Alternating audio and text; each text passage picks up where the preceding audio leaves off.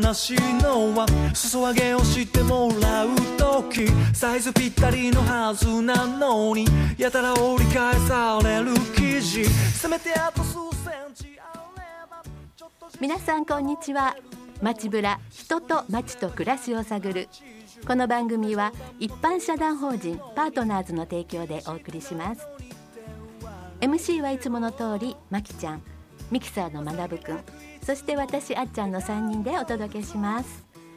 さあ今年もねあっという間に残り少なくなっちゃいましたよねまきちゃん。ねえいつの間にか11月になりましたね。ねえはい。暑い暑い言ってたのに、うん。急に寒い。めちゃくちゃ寒いです寒くなっねねまきちゃん今年なんかやり残したことって何かありますか、はい、さっき聞かれてやり残したことないかなと思ったけどむちゃくちゃありますね。私もあるんですよ。むっちゃある。あのよそのことっていうか外のことうん、地域活動とか、まあ、仕事とかやりすぎて、家帰ってヘトヘトななので、うん、もう日々洗濯物がまあね溜まっていくし、畳むのも。えもうそういう意味でおもう家の掃除やね。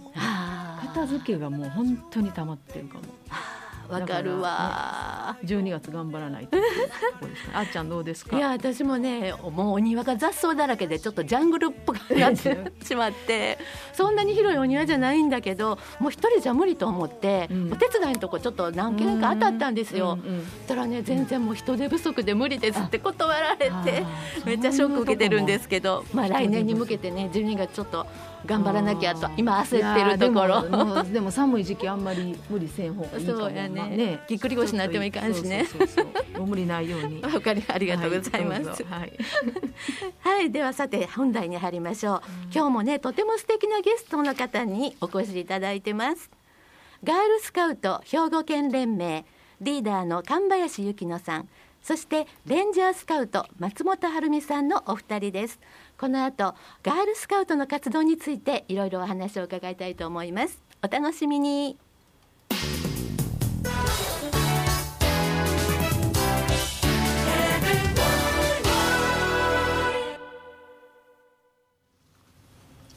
改めまして本日のゲストをご紹介しますガールスカウト兵庫県連盟リーダーの神林由紀乃さんそしてレンジャースカウトの松本晴美さんのお二方です。今日はありがとうございます。ようこそお越しくださいました。よろしくお願いします。お願いします。リラックスしてくださいね。ね、えっ、とちょうど一年前にもあのガールスカウトの方来てくださって、もう常連さんになりつつありますが、この時期ね。はい、あります本当今年も来てくださって嬉しいです。さてあのガールスカウトについて、まあ、名前は知ってるんだけどどんな活動をしているんだろうなっていうのを知らない方にちょっと活動について神林さんの方からお話しいただいてもいいですか？はい。とガールスカウトの兵庫県連盟はまず神戸市中心に兵庫県全域で活動しています。でそれぞれいろんなち地域に団がそれぞれあるんですけど、はい基本的にはグループで活動してていろんな体験したりいろんな学びをしたりするものです。で私の団では、はい。えっと、夏にはキャンプを行っていてそのキャンプではこう野外に出て飯合水産をしたり火起こしをしたり自分でこう薪を割ってはい。いろいろこう体験したりするっていうのをやっています。え実際にその薪を使ってはい。火を起こすってことですか、そうですね。どうやって火つけるんですか？ちょっと言いにくいかな一から じゃあ説明していや。いや。だぶっとい薪のまんまやったら火がね、うんい。きなりつかないですよ。結構火事とかはい。すごい燃えるイメージありますけどはい。ねつかない。つかないです。じゃあどうして工夫をしているか。ガールスカウトはどうやって工夫をしているか。どうぞよろしくお教えていただけますか？どう？やっぱ工夫が、してる？うん。そのために使っているの工具がありますよね。はい。そのために、うん。あれは。なった。なった。で 切って。そういう工具も持っていくんですあんなごっつくないねんね。それが。うんちっちゃい。使いやすいこうちっちゃいノコギリみたいな感じのサイズのナタっていうのがあって。でそうするとぶっといなんで私説明してる私は一年。小学校1年生からガールスカウトをしてるので。もうそう大ガールスカウト仲間で。うん。ねそう。だから本当にこんなこうぶっとい薪をナタで鉛筆ぐらいね。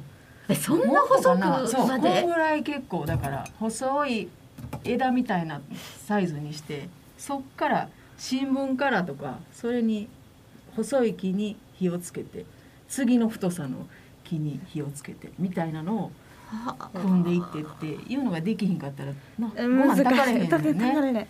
あそれはもうみんなできるようになるんですか？いやできない人もまだちっちゃい子とかはできないんでそそれを上の子が教えてどん。どうんん上達していく感じです。長く続けてるだけ上手くなっていきます。あー素晴らしい、あそういう活動もあるんですね。じゃあか野外活動は他にはどんなことがあるんですか？そういうのまあしたりとか。キャンプ行ったら必ずそれがもうついてくる感じ。そうです、それでご飯をつうん。自分たちで作る。作る。あお料理も。お料理もやってます。何小学校1年生とかは なかなかこうなんと思ったりして危ないんでそういう子たちは包丁でなんか野菜切ったりっていうのをみんなでやってますあーすごい。なるほど。何作りました？夏覚えてますか？キャンプで。キャンプで作った思い出のメニューみたいな。今年は私は兵庫県連盟の、ん。と合同キャンプ？合同キャンプ？のやつに、うん。合同キャンプ？であの長野県のそのガールスカウトセンターっていうところで大きいところでキャンプしたんですけどあの一番スカウトの中でも部門学年が一番上なんですけどがレンジャースカウト。だからちょっと難易度もちょっと上で。今年は何を作ったかな？何を作ったっけな？8月ちゃうの？8月。カレーは覚えてる。カレー作ったり？でもその材料だけなんですよ渡されるのが。メニューとか作り方？レシピを今年ももらってなかったのでうん。その材料を見てあと何を作るのかっていうのだけは出てるんでどう作るのかは自分たちで考えてえー、レシピなしで自分たちで考えるの？はい。あす主婦ごーい。いやそれは上達するよね、そのスキルはあった方がいいいいですね。そりゃそうですよ、ね。冷蔵庫にあるもので作るっていうのがね。う、ん。そうそうそういいもんね、うん。えー、すごい。さっきあのレンジャースカウトっていうね、ふうにまあご紹介もさせてもらったんですけど、はいごめんなさいレンジャースカウトってどういう意味ですか？スカートの中には部門が、えっと、あって、はい。えっと、幼稚園生がテンダースカート、うん。で、えっと、小学校低学年の123年生がブラウニー。でさブラウニー。じゃあ456が、えっと、ジュニア。ジュニア。ジュニア。で中学生がシニア。で高校生がレンジャーになってます。であ高校生より上の大学生以上がリーダーになってます成人会員なるほど。だから高校生だからレンジャースカウト、トです。すいません。ご紹介しておきながらちょっと分からなくて。ありがとうございます。な松本さんはこの活動されたきっかけって言ったらどんなことですか？さっきお聞きしてもいいですか？後で考えさんにお聞きしながら 私はその母親がもともとがあの幼少期からガールスカウトを続けていてそれで幼稚園の幼稚園の時にクリスマス会に連れて行ってもらったんです。あガールスカウガトの？ールスカウトの、はい。まあ、クリスマス会だけで他のイベントとかにも一緒に連れて行ってもらったことがあって、私も一緒に活動したいなと思ったので母親にこう聞かれてガールスカウトに入るって聞かれた時にやりたいって言って今続けて小学校1年生から続けてます。じゃあもう何年ですか？10年以上12ね年目です。うわーすごい楽しいですかやっぱり。楽しいです。友達もいっぱい増えていくんで。そうですか。神林さんは何がきっかけで入られたんですか？私も、はい。えっと幼稚園の時にお母さんにこうもっととも学校以外でも友達ができるようにって言って入れてもらってそれは兵庫県じゃなかったんですけど、えっと、小学校6年生までやっててそこから引っ越して兵庫県に来て中学生の間はやってなかったんですけど、なんかこうすごいその時に学んだことがあ中学生になって、あなんかすごい大切だったんだなってことに気づいて自分の中で。それで高校生の時にもう一度始めました。どんなことがこれは大切だったんだって気づいたんですか、なんか、うん。めっちゃちっちゃいことかもしれないんですけど、うん。その小学生の時にやってたガールスカウトでそのリーダーの方になんか自分で考えて行動しなさいっていうのをすごく言われてて、なんかこう何か手伝うっていうのは当たり前だけど何を手伝えばいいのかは自分で聞かないで自分で考えなさいみたいなことすごく言われてたんですよ。でなんか自分の中でそれがその時はなんか怖いなって思ってただけだったんですけど、中学生でこういろんな人と出会ってあそれってすごい大切だったんだなっていうのに改めて気づきました。それは大きなことですね。小さなことじゃない。大きなこと。すごい。なるほど。素晴らしいですね。じゃあその活動されてる中であのこれ良かったなーってやってて良かったなって思われることって松本さんからお聞きしてもいいですか、はい。私が良かったなって思ったのはコミュニケーション能力がすごく上がりました。ガールスカウトを始めてから。そのガールスカウトっていうのは、まあ、小さい子同じような学年の子たちよりも上の人たちも同じ場所で一緒に活動するのでいろんな年齢の幅の人とその活動を共して会話をしていくのでコミュニケーション能力がどんどん上がっていって小学校とかから始めてたんですけどもう学年が上がっていくと、まあ、クラスとかも変わったり学校が変わっそううん中学そう高校に上がって学校が変わって友達全然知らない人たちと会っても自分から話しかけて友達を増やすのがすごく早くなりました。あー確かに。確かにそっかそういうの風にこう誰とでもはい。接することができるっていうか。ああいいことですね。なるほど。じゃあ今度神林さんの方にもお聞きしていいですか？なんか活動されてる中でちょっとこれ困ってんねんけどなっていうようなことってあります？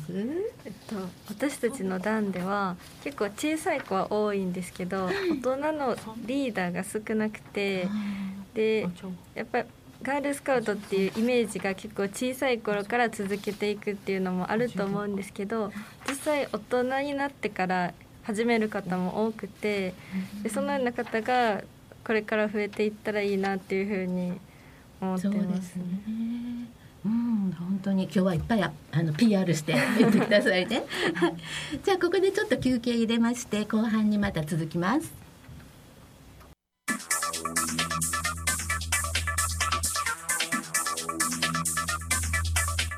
Never forget the Great Hanshin Earthquake, January 17, 1995.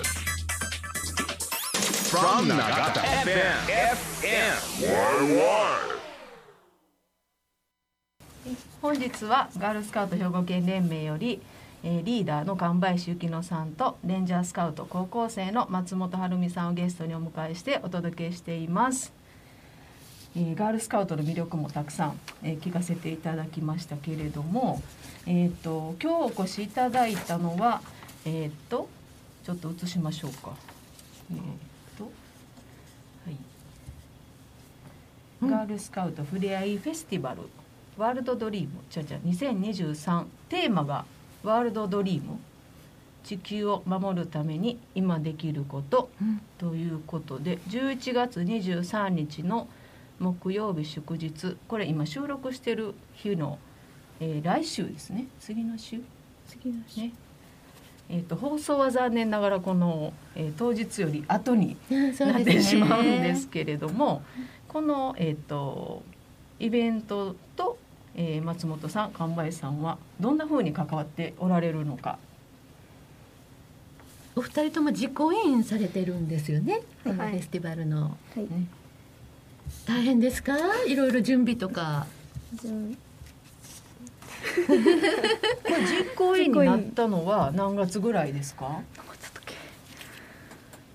？1回目のこれイベントのこの当日に向けて企画するのに最初にみんなでこう集まった。スタッフが実行委員が集まった日は9月ぐらい。9月ぐらい。9月。ぐらいか割とタイトやね。9そうです月ね。91011の23の本番に向けてですもんね、えー今までで何回ぐらいその打ち合わせというか集まったりしましたか？実行委員はえっと5回かな。うん。5回です日合わすんっていうか時間とか合わせるの大変じゃなかったですかこれ。大変ですねえ今だってこの実行委員のメンバーはえっ、と多分大人ばっかりじゃなくて、えー入っているメンバーは中学生。中学生と高校生を中心に実行委員を組んで、リーダーの指示のもとうんうんちょっとずつ進めてましたちょっとリーずつダーが一人、うん、で中学生が何人ぐらいですか？中学生が中学生が2二人。人。で高校生が松本さん含めて4人。4人。で神林リーダーではい。7人で作り上げていってるっていうことですか？はい。はいうんだから部活もあるし塾もあるしとかで本当にこのねこの年代で合わせるのってめっちゃ難しいですよね。その中で5回集まってされてっていうことで。今回のこのテーマに決まったのは何か理由があるんでしょうか？地球？え、地球を守るためにはできる。うん。なんか初めにそのテーマを決めるためにとお題を出されるんですリーダーに。でそこから気になるワードとかこういうワードをどんどん出していってそれにつながる。でそこからこんなうんかこんな集会そのイベントにしたいっていうのを決めてテーマを決めてテーマの名前を決めてました。でそれぞれが今こんなことが課題になってるよねとか気になるよねっていうのをこうどんどんどんどんまとめていったらはいこのテーマになってっていうところ。はい。うん。で具体的にはそのチラシに書いてますけど環境ゲームにチャレンジとか環境クラフトを作ろうとかいうのでどどんなこう当日はブースがあるとかいうのを聞いていいですか？午後から、えっと、始まるんですけどフレアイフェスティバルが、えっと、ブースを今年は7つ作っていて、ねと7つ。はい、で食品ロスに関じる関するブースと、うん。分別に関するブースとゴミをちょちょちょこれか。エネルギーを学ぶブブースと,、と目標の木を作るっていうブース。目標の木？はい、自分たちの目標をこう付箋とかに書いて木の幹だけがあるんでそこにどんどん貼っていって大きな木を作るっていうブースです。あともう一つが環境クラフトのブースです。あとはヤングポはいヤングうんヤングポートはヤングポートあのヤングポートはリーダーの若いリーダーたちの集いですね。集い。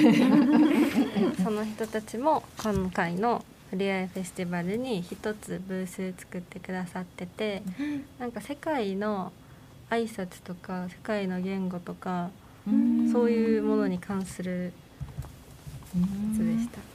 なんかヤングポート去年はあのランドセルの色をあの日本手っていうか女の子は赤ピンク男の子は青とかね緑とか決められてるそれっておかしいよねって好きな色選ぼうよっていうようなことをするブースでしたよね。ね。ジェンダーについてちょっと学ぶ機会を作ろうみたいなとこでしたね。ね。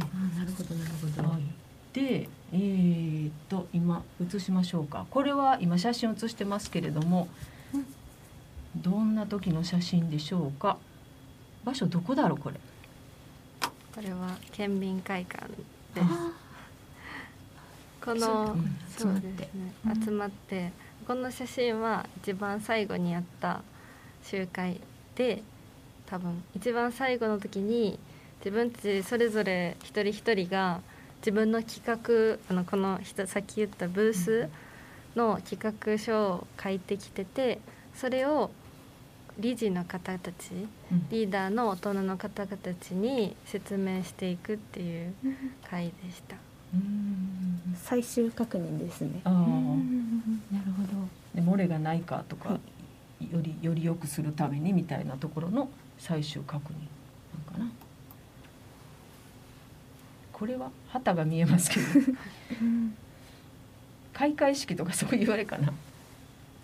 なんでしょうこれ。何のあれやろね。これ二人のなんかお顔が見えないですけど。あ映ってる。多分これ開会会式ですね。開会式。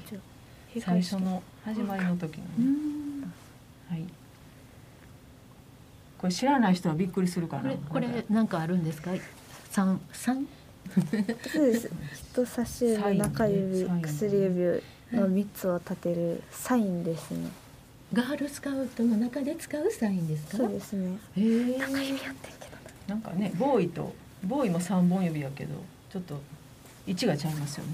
あね。そうなんですまあねまあこれね。へえ大事にしている約束とか起きてみたいなことを表してるとかそういうようなことがあります。ああそうなんですね。い意味があるんです。意味があるんで一個ずございますよつ一本ずつなんか意味があそうそうそうあるんです。へえ自己開発？人との交わり？自然とともにかないや違うかもしれません。へでもそういうあまり突っ込むとはい。これは何の写真でしょう？中学生と高校生がいるんかこれは私たち実行委員が、えっと、実際に、えっと、当日の会場に行って下見をしている時の写真です。な場所はえっ、と時はアリーナですね、あ県立文化体育館のとこですね。そうそうそうそう、んんん。名前が変わっての、はいはい。西大のね、はい。時はアリーナ、はい。うんここと同じ長田区のとこですね。そうですね。ね。広いですよねあそこ、アリーナ。ねこれアリーナかな？アリーナのここはアリーナ中のの音響確認です。うん。音響もこうやってスタッフの人に前もって教えてもらったりするんですね。はい。はい。そしてこれはホールっぽいかな。玄関入り口のところっぽいんかな、はいね何を聞いてるとこなんでしょうこれは。何やろね。何の時の何の時の何でしょうね。施設の使い方とかの説明ですね。大方説明してもらってます。うん、ありがとうございます。で、そういう。さっきインスタをやね。忘れそうなので、あインスタグラム ね、あの、どんな活動をしてるかみたいなところは。ガールスカウトのインスタグラムに掲載してますよね。で、さっきちょっと出てきてたヤングポートっていう若い、えっ、と、リーダーたち。20代から30代ぐらい20代と30代ぐらいのリーダーかなたちが活動してる内容とかもここに投稿されたり新しいインスタが立ち上がったりしてるということですね。はい、でえーっと。SDGs に関するブースとかもあるんですか？それはないんですか？今回は。今回の、えっとうん。テーマが、えっとえ 環境。ー環境。も主にしていて、それも SDGs の目標とちょっとずつ絡めていってあやって絡めて、ます。はい。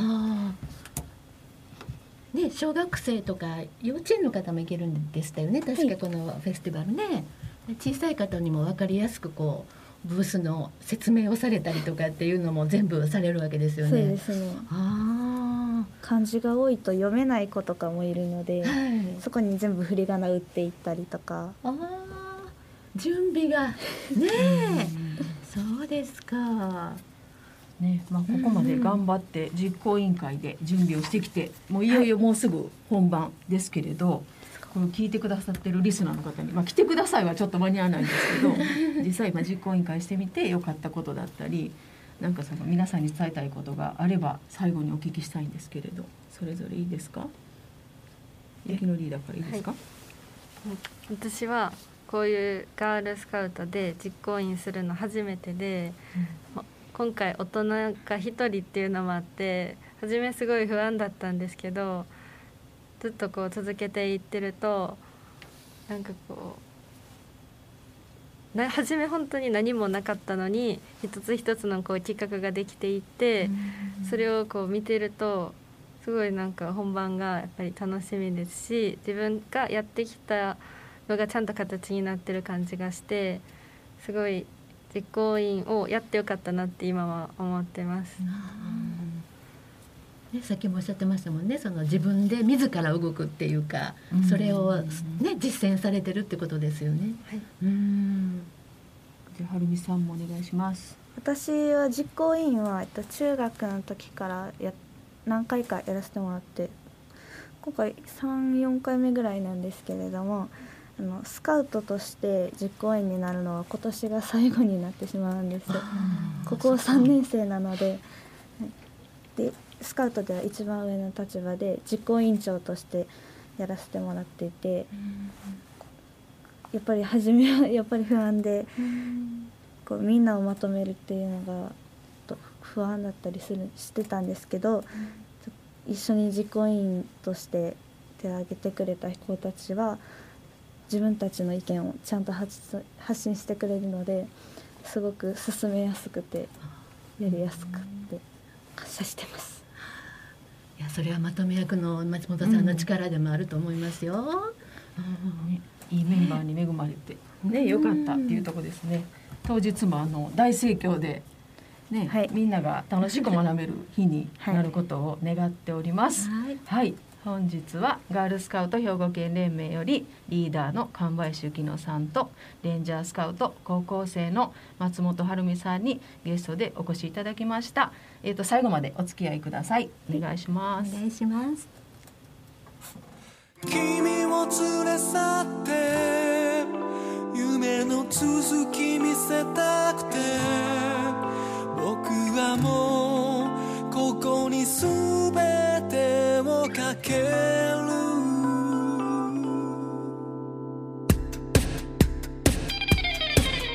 突然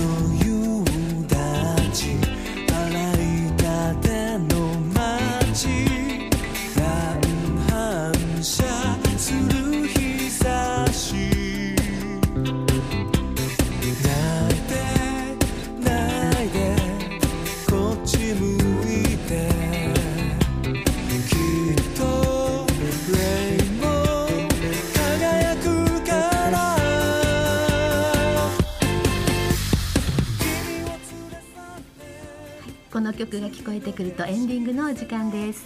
ブルームワークス Touch the Rainbow です。さあねいろいろなお話をお聞きしましたけどやっぱりガールスカウトの活動って自主性とか積極性とかがすごく育まれる活動だなっていうのが今日お聞きしてもすごく分かりましたね。うんそれってねどこのどんな社会に行っても大切なことですもんね。ね。家庭の中でもね、やっぱり自主的に動かないといけないことっていっぱいあるわけで、うんそうやっぱりこう気配りというかそれがすごくお二人はあるんできてらっしゃるんだなっていうのをすごい感じました。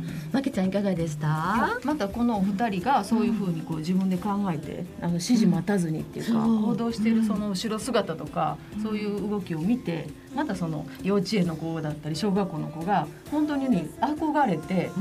雪のリーダーみたいになりたいとか、はるみちゃんみたいになりたいっていう声を本当に聞くので、そうそういうこう好循環っていうかね、それが続いていったら一番理想的なんかなって思いますね。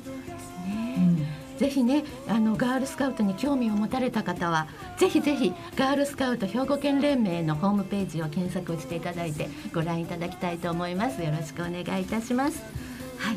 言い残したことないですか？最後にあのねなんなんでもあのガールスカウトをぜひっていうようなことも PR どうぞはい宣伝をどうぞ。今までやってきてよかったこと。なんだ、さっきも聞いたもん。うんなんでしょう。最近のことは積極性があまりない子が多いんでガールスカウト入ってどんどん積極的になってもらったらいいかなと思いますう。んうんうんうんどうですか？私もこうリーダーとして見る立場としてすごいみんな見ててすごい楽しくて普通に楽しいんでぜひ大人の方でも始めていただけると嬉しいです。はい、ね、楽しいのが一番ですよね。はい本日のゲストはガールスカウト兵庫県連盟リーダー神林幸乃さんそしてレンジャースカウトの松本晴美さんのお二方にお越しいただきました今日は本当にありがとうございましたありがとうございました。これからも街ブラは輝く人街を応援します。この番組は一般社団法人パートナーズの提供でお送りしました。また次回も FMYY ホームページとポッドキャストでせーの。街ぶらお楽しみに。僕はもうこの手離さない